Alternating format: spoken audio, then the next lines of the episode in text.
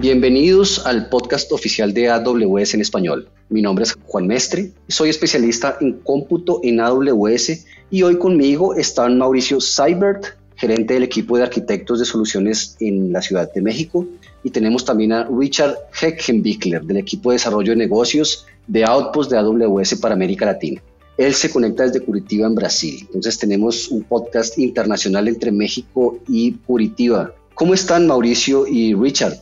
Hola Juan, muy bien, pues con mucho gusto de poder compartir eh, información acerca de los beneficios de Outpost con todos los que escuchan este podcast. Muchas gracias por la invitación. Hola Juan, todo muy bien. Gracias una vez por la invitación y encantado de estar aquí uh, con usted y Mauricio desde México para compartir con los clientes y partners aún más sobre AWS Outposts. Muy bien, bienvenidos. Bueno, tuvimos una conversación, un podcast donde Richard habló un poco sobre Outpost, fue el primer episodio de Outpost. Y Richard, hablaste, hiciste una introducción sobre el servicio, la importancia del servicio para AWS en la región de América Latina.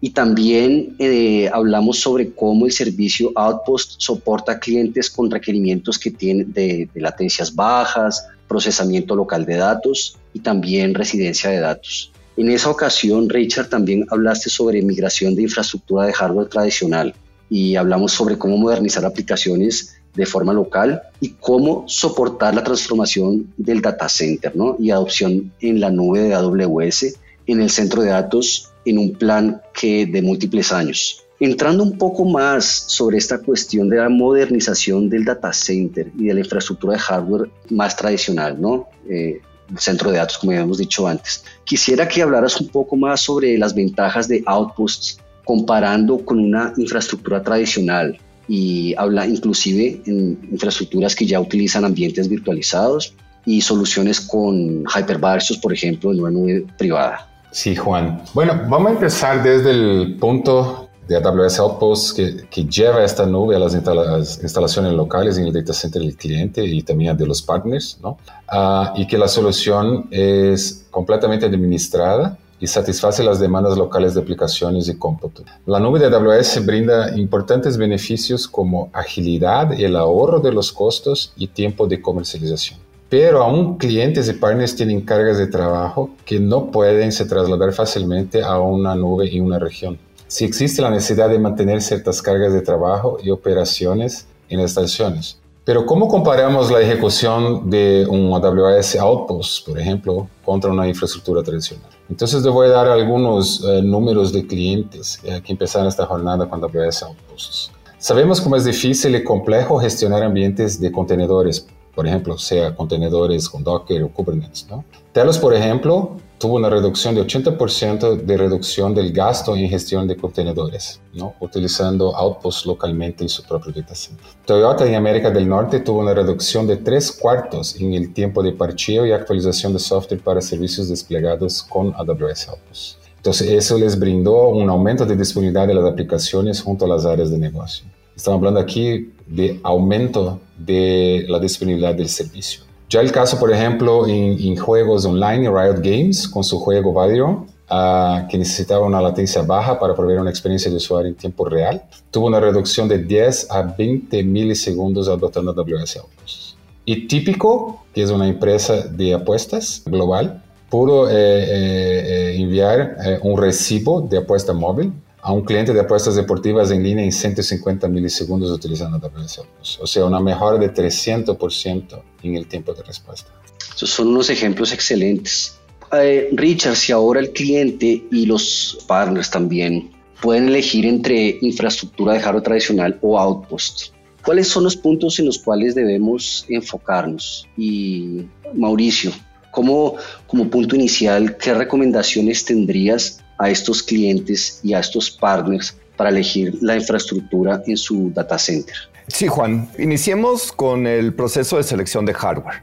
En un proceso tradicional de selección, pues hay que interactuar con varios proveedores de hardware para determinar cuál satisface mejor las necesidades específicas. Esto incluye pues la evaluación, pruebas, comparaciones y la selección final. La selección de hardware también implica elegir la plataforma más apropiada de software para administrar la infraestructura. y que le brinde al personal de TI las herramientas necesarias para gestionar el hardware y la virtualización de pues, todo el ambiente. Eh, sin embargo, con AWS Outpost tienes un proveedor único. De todos modos, tendrás la posibilidad de elegir dentro de una gama amplia de tipos de instancias de cómputo y diferentes arquitecturas de procesadores, al igual que diferentes opciones de almacenamiento. Pero se va a simplificar porque no tienes que lidiar con múltiples eh, proveedores. Y entonces podrás disponer eh, o, de satisfacer, perdón, las necesidades de las cargas de trabajo. Así, pues permitimos que los clientes evalúen diferentes tipos de instancias de cómputo, eh, de almacenamiento, incluso podrían probarlo en la nube, en una región, antes de decidir el tipo de, instancia que, más, eh, que sea más conveniente para su carga de trabajo. Y una vez hecho esto, pues pueden tener una rápida selección de la plataforma que será la más apropiada para implementar en un outpost. Mauricio, sabemos que el esfuerzo de montar un data center, diseñarlo, planearlo, coordinar, instalar, comprar también y administrar, es un, es un esfuerzo muy grande, ¿no? Es un esfuerzo bastante grande. Y eh, para mí queda claro que AWS Outpost simplifica mucho este proceso. Ahora me pregunto, ¿cómo es el tema de compra de licencias de software, por ejemplo? ¿Cómo funciona esa parte? Sí, eh, tema muy importante. En el esquema tradicional, la adquisición o el licenciamiento de software, pues nuevamente el cliente es responsable en su totalidad de obtener, implementar, administrar todas las licencias del software que va a requerir para ejecutar sus sistemas. Esto incluye los sistemas operativos, la virtualización, el middleware para correr los contenedores, la base de datos, servicios de AIML, herramientas de seguridad, protección de antivirus y todas las herramientas de administración de los diferentes proveedores de hardware que haya seleccionado. Además de que tendrá que ocuparse de varias tareas prolongadas y que le consumen de mucho tiempo, como evaluar el hardware que, eh, ya habíamos mencionado, hacer este, RFP, solicitaciones, y al final del ciclo de vida del hardware, pues además tiene que disponer de todos los residuos tecnológicos. En el caso de AWS Outposts, los clientes pues podrán adquirir y administrar tanto sus necesidades de hardware como de licencias de software, todo desde AWS sin tener que negociar con varios proveedores. Va a tener un solo punto de facturación y además este, podrá gestionar los aspectos financieros como costos y consumos también desde un panel único. Para mí es muy claro y conozco el reto de todas estas tareas administrativas en un data center tradicional, ¿no? Eh, incluyendo cosas como las limitaciones de los tipos de, infraestructura de cómputo disponibles, ¿no? Y, cómo diferentes infraestructuras soportan diferentes cargas de trabajo, por ejemplo. Y está el, el, tema también de, de, la compra de licencias y el mantenimiento de las licencias de software. Entonces, para mí, el valor realmente de AWS Outpost es, es, muy claro, ¿no? Trae unos beneficios para la gestión que aumentan o deberían aumentar mucho la productividad de los equipos de tecnología. Eh, Richard, ¿qué otra recomendación darías a los clientes y nuestros partners de AWS Outpost también en este proceso de selección? Sí, Juan. Aún más en estos momentos de pandemia, ¿no? Eh, la COVID como impuso una mayor velocidad a las empresas para, para traer resultados, ¿no? Y yo veo como un punto muy relevante el despliegue de ambientes y configuraciones. En un modelo tradicional de infraestructura local, todas las acciones son de responsabilidad del cliente ¿no? o, del partner en este caso. Incluso del diseño ¿no? de los componentes del sistema, la administración y la implementación de los servidores aún más con almacenamiento y la red y todo el cableado, el etiquetado, la instalación de sistemas operativos y el software de administración central. Y todo esto tiene que ser desplegar antes de poder implementar las aplicaciones. Entonces vemos que tenemos un time to market mucho más lento. Y ya con AWS Outposts, es AWS quien asume toda la responsabilidad total para la implementación y disponibilidad de servicios de los sistemas de Outposts. O sea, de modo que siempre están disponibles, listos para despliegues así, eh, por ejemplo, con las instancias S2 o de servicios gestionados como EKS, SS, RD, RDS, etc. Entonces, la ventaja que está trayendo ahí eh, AWS Outpost es que toda esta gestión, monitoreo y seguridad son provistos como un servicio ya embarcado en AWS Outposts, eh, reduciendo significativamente el time to market para despliegue de ambientes para el equipo de desarrollo. Muy bien, y recuerdo que en el primer podcast de Outpost hablamos sobre la experiencia de AWS Outpost desde el punto de vista del, usuario, ¿no? que es muy similar a la experiencia que tendría en, en la nube. Eh, pero me queda, me queda la duda de cómo se, cómo se tratan o cómo se comportan las actualizaciones, los parches que tienen que hacer en el caso de Outpost, donde estamos hablando que la infraestructura está dentro del cliente. Es cierto, en el modelo tradicional de TI, ah, toda la actualización del hardware y firmware es responsabilidad del cliente, ah, junto con la supervisión del estado de salud y funcionamiento de su entorno. Entonces, incluyendo el el parcheo de los sistemas operativos, la virtualización de esos sistemas operativos y la gestión de esos contenedores, la seguridad y otras herramientas de gestión. Ya para el caso como AWS Outpost, AWS asume la responsabilidad de la administración y el funcionamiento de todo el hardware y la virtualización.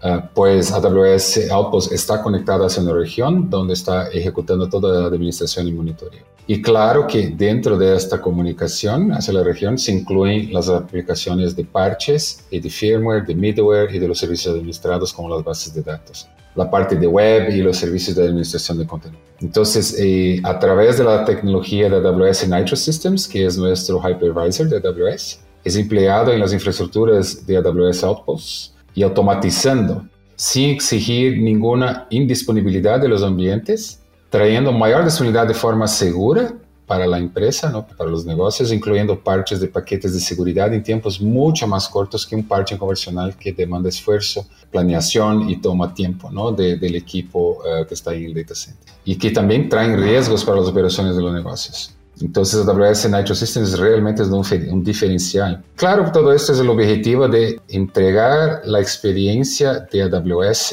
en el data center del cliente, así como es eh, la experiencia con la región. Recuerdo de otros podcasts y de otros eh, blogs también, eh, Nitro Systems es una combinación de, de hardware, de software que hace con que la virtualización sea muy eficiente, ¿no? Y bueno, entiendo que además de estos puntos de recomendación, también hay todo un trabajo de selección y operación de la infraestructura en el centro de datos. Mauricio, quería que nos comentaras un poco más sobre las herramientas para operación de la infraestructura. Claro, Juan, ese también es un punto muy importante. En una solución de infraestructura local, los clientes pues deben de seleccionar también qué herramientas van a implementar para la administración de la infraestructura, como por ejemplo el software de virtualización, el middleware, herramientas de, monitoreo de, hardware y software de los diferentes proveedores que seleccionaron. En el caso de, AWS, de Outpost, pues AWS mismo proporciona todas las herramientas necesarias para administrar los recursos de nube con los que cuenta el cliente. Esto le va a permitir concentrarse en usar las herramientas para implementar y administrar su entorno. Esto eh, le va a dar un ambiente mucho más integrado y simple y esto pues definitivamente traerá beneficios en la productividad de los equipos de TI. Bueno, hasta ahora hablamos sobre selección, hablamos sobre planeación y compra también de los equipos, de infraestructura, contratos, eh, licencias y cómo funcionan en el data center tradicional y en outposts. Hablamos sobre instalación, configuración también, herramientas también. Y, y vemos que AWS Outposts permite a, los clientes y también a los, a los partners, simplificar la operación de TI, siendo un servicio completamente gestionado, completamente monitorado también y actualizado también directamente por AWS, ¿no? directamente sin necesidad de intervención del cliente. Eh, y las herramientas también que permiten una, administración desde un solo punto, desde eh, un solo panel, de una consola única. ¿No tendríamos aquí también ventajas y beneficios de productividad en la operación para atender áreas de desarrollo de aplicaciones, por ejemplo? Sí, buen punto, Juan. En este caso, el cliente normalmente es responsable de todos los componentes de sus aplicaciones, incluidos los servicios básicos como son el almacenamiento, las bases de datos, los servicios web y los servicios de aplicación, la virtualización, la gestión de los contenedores, el soporte de otros microservicios, sobre todo si está pensando en una estrategia de modernización. Y también pues tendrá que desarrollar pues, sus propios elementos centrales, como la web, la base de datos y otros servicios para ayudar a sus desarrolladores en la medida que ellos actualizan y modernizan sus aplicaciones. Con AWS Outpost, además de los servicios esenciales de cómputo con EC2 eh, EBS para el almacenamiento, AWS Outpost eh, nos proporcionará varios servicios gestionados que traen aún más agilidad, mejor resiliencia y una importante reducción de costos. Por ejemplo, hay un servicio que es el Relational Database Service o RDS, que facilita y agiliza la implementación de bases de datos sin tener que preocuparse por la infraestructura, el almacenamiento, la integridad y la copia de seguridad de las bases de datos utilizadas, ya que nosotros, AWS, entregará todo eso como un servicio gestionado. Otros servicios como son EKS, el Elastic Kubernetes Service, y ECS, e Elastic Container Service, vienen con la administración de AWS, o sea, también es un servicio gestionado y por lo tanto los clientes no tendrán que preocuparse por administrar todos los stacks de manera individual. Bueno, como comentas Mauricio, además de las ventajas de la infraestructura, ¿no? Como veníamos hablando, la configuración, actualización y todo lo demás, vemos también que tenemos, eh, en el caso de aplicaciones más modernas o en el caso de organizaciones que utilizan procesos de desarrollo continuo, vemos que eh, con Outpost se puede también eh, tener este tipo de implementaciones, ¿no? que es consistente con el servicio de AWS como un todo. Eh, me queda la duda de seguridad, ¿no? Es, sé que para AWS la seguridad es un factor fundamental y entiendo que es, es algo que se puede controlar cuando los equipos están todos dentro del propio data center de AWS. ¿Qué pasa con la seguridad cuando pones tus equipos en un data center fuera de la nube de AWS? ¿Cómo se trata esa cuestión de seguridad? Sí, Juan, punto muy importante, muy sensible. En un esquema tradicional, veamos primero desde ese punto de vista, pues el cliente será responsable de toda la postura de seguridad de su infraestructura y de sus aplicaciones. Él llevará toda la responsabilidad en sus propios equipos para mantener la protección de sus datos, la propiedad intelectual y la reputación de su empresa. Así también como administrar y clasificar el soporte, eso será su responsabilidad. Y su personal deberá administrar todas las obligaciones de soporte, incluyendo el manejo de proveedores externos de servicios y de infraestructura. AWS está atento a la seguridad de la nube y proporciona una arquitectura de nube diseñada para proteger su información, identidades, aplicaciones y dispositivos. AWS opera un modelo de responsabilidad compartida para el soporte con responsabilidad sobre la seguridad de las plataformas de nube, proporcionando seguridad básica y protección contra una variedad de amenazas externas. Por supuesto, esto se extiende también a la red. Por ejemplo, la conectividad hacia la nube para integrar la solución a servicios que están eh, en una región no es un factor crítico para el rendimiento de, la infraestructura local, aunque puede ser importante para cualquier servicio que integre eh, sistemas en la nube y sistemas o usuarios locales. Los métodos correctos de conectividad hacia la nube, como una VPN o Direct Connect, usan el mismo plano de control de AWS que se ejecuta en la región para un outpost. Una conexión confiable con suficiente ancho de banda garantizará que todos los servicios, herramientas y seguridad en la nube estén completamente operativos. Y claro que eh, contamos con un elemento que se llama el Local Gateway, que se conecta a la red local y este sigue los mismos niveles de seguridad y controles de acceso. Gracias Mauricio por la explicación y de verdad hay muchas, realmente muchas ventajas de AWS Outpost eh, sobre el empleo de infraestructura tradicional o convencional cuando estamos hablando de infraestructura local, en entornos locales. Otro punto importante para nuestros clientes y partners también son los, los costos, ¿no? ¿Cuánto nos va a costar esta, esta implementación? ¿no?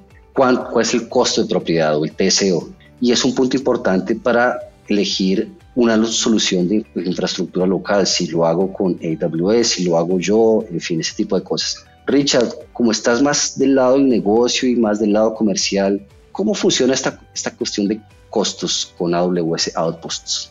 Sí, bien puesto, y Juan, eh, correctamente. Al final, eh, tener todas las ventajas de utilizar AWS y AWS Outposts es este tema que tratamos en este episodio de podcast. ¿no? Entonces, el TCO es el tema central para promover los cambios y la modernización de la infraestructura local.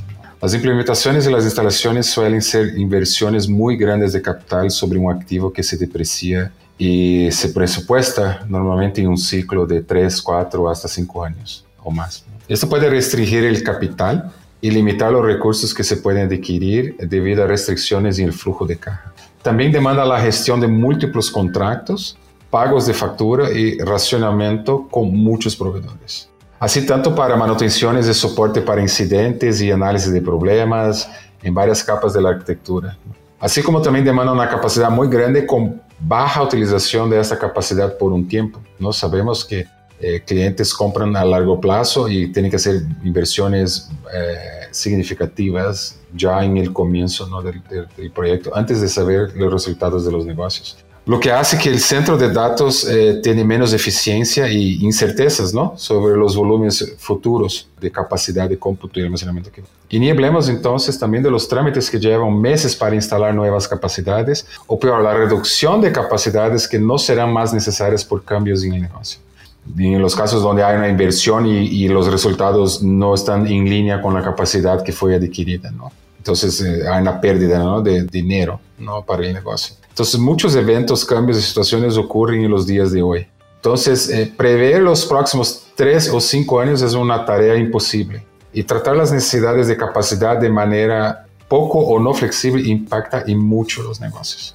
Entonces la idea es que con AWS Outpost el cliente puede elegir un modelo de OPEX, por ejemplo, con flexibilidad para pagar todo adelantado, parcialmente adelantado, como que un 50% no de, de, pago adelantado y después pagar mensual, o pagar solamente sin adelantos, pagando mensualmente y una sola factura accesible desde su panel de AWS Billing en la consola. Eh, las ventajas de tener solo una relación de AWS para tratar todos los aspectos de relación es, ya es un, gano ¿no? de productividad y una relación más estrecha ¿no? Uh, junto a AWS, que también está manteniendo y proveniendo el soporte. Y lo más importante, escalar las capacidades en semanas, ¿no? junto a AWS. Uh, estamos hablando aquí para la región de América Latina, más o menos estamos hablando de 6 a 8 semanas eh, desde el momento del orden de expansión de capacidad para la instalación ¿no? en su data center. Y todo eso de una manera totalmente gestionada, eh, transportada, tratada por AWS. ¿no? El cliente no tiene que se preocupar con la situación de aduanas, de transporte, todo eso. ¿no? Eh, es, es, un servicio de puerta a puerta. ¿no? Y eso también permite una flexibilidad de expandir las capacidades de cómputo y almacenamiento de acuerdo a los avances y resultados de los negocios. Entonces, estamos hablando casi que de un modelo sobre demanda de capacidad dentro de su propio data center y con la extensión de la nube de AWS en su propio data center. Entonces quería dejar eh, claro este punto, ¿no? las ventajas de escalar y, adaptarse eh, con velocidad eh, en un ambiente de nube en su propio data center. Muy bien, realmente AWS pues, es como traer un pedazo de la nube para, para el lado, ¿no? para, para dentro del data center. Eh, Mauricio y Richard, este hemos llegado al final de este episodio del podcast. Les quiero agradecer por la, por la presentación, por explicarnos un poco más sobre el servicio AWS Outpost. Les recuerdo a quienes nos están escuchando que tenemos el primer episodio que explica las cosas más básicas también sobre el servicio. Y bueno, con este enfoque eh, que ustedes nos dieron, Mauricio Richard, para comprender las ventajas y diferencias de AWS Outpost comparado a un modelo más tradicional de infraestructura local o en el caso, digamos, de que tengamos partners y clientes que necesiten más información sobre AWS Outpost y o quieran entrar en contacto con ustedes, ¿cómo lo pueden hacer? Bueno, Juan, primeramente, uh, gracias más una vez. Uh, muy bueno poder compartir sobre las ventajas de AWS Outpost sobre un modelo de infraestructura de hardware local tradicional y cómo los clientes y partners pueden modernizar sus operaciones extendiendo la nube de AWS para su centro de datos. Bueno, tenemos mucha información online clientes y partners pueden buscar ahí nuestra página de AWS Outposts en aws.amazon.com barra outposts. Y también si hacen una búsqueda con la palabra AWS Outposts van a encontrar, eh, además de los contenidos que están en nuestras páginas de AWS, pero también van a encontrar videos en YouTube y Twitch muy ilustrativos y con demostraciones del uso de AWS Outposts y claro, los clientes pueden enviar un email a su account manager de AWS y los partners uh, para su partner development manager, uh, los cuales estarán muy felices por su contacto y prontamente uh, van a contestar con informaciones o incluso pueden conectar a mí y a Mauricio para que agendemos una plática sobre AWS Outpost para su empresa y su negocio. Entonces, muchas gracias y hasta el próximo podcast de AWS Outpost. Muchas gracias Juan por la invitación, gracias Richard por complementar eh, la información Y espero que toda esta pues eh, haya sido de gran utilidad a los que nos escuchan y que les ayude a entender mejor los beneficios que puede ofrecer Outpost, en este caso eh, al ser comparado contra la adquisición y operación de infraestructura local. Gracias nuevamente. Perfecto, muy bien, muchas gracias eh, más una vez, Richard del equipo de, de Desarrollo de Negocios, Mauricio del equipo de Arquitectura en México y gracias a ustedes por escucharnos. Esperamos que este capítulo haya sido de sagrado y que toda la información, como dijo Mauricio, les sea de utilidad. Recuerden que leemos cada correo que nos envíen. La dirección es AWS Podcast en español. Eh, en vez de N, obviamente es N, AWS Podcast en español, arroba amazon.com. Soy Juan Mestre y me acompañaron Richard Heckenbichler y Mauricio Seibert. Y como nos gusta decir en AWS, sigamos construyendo.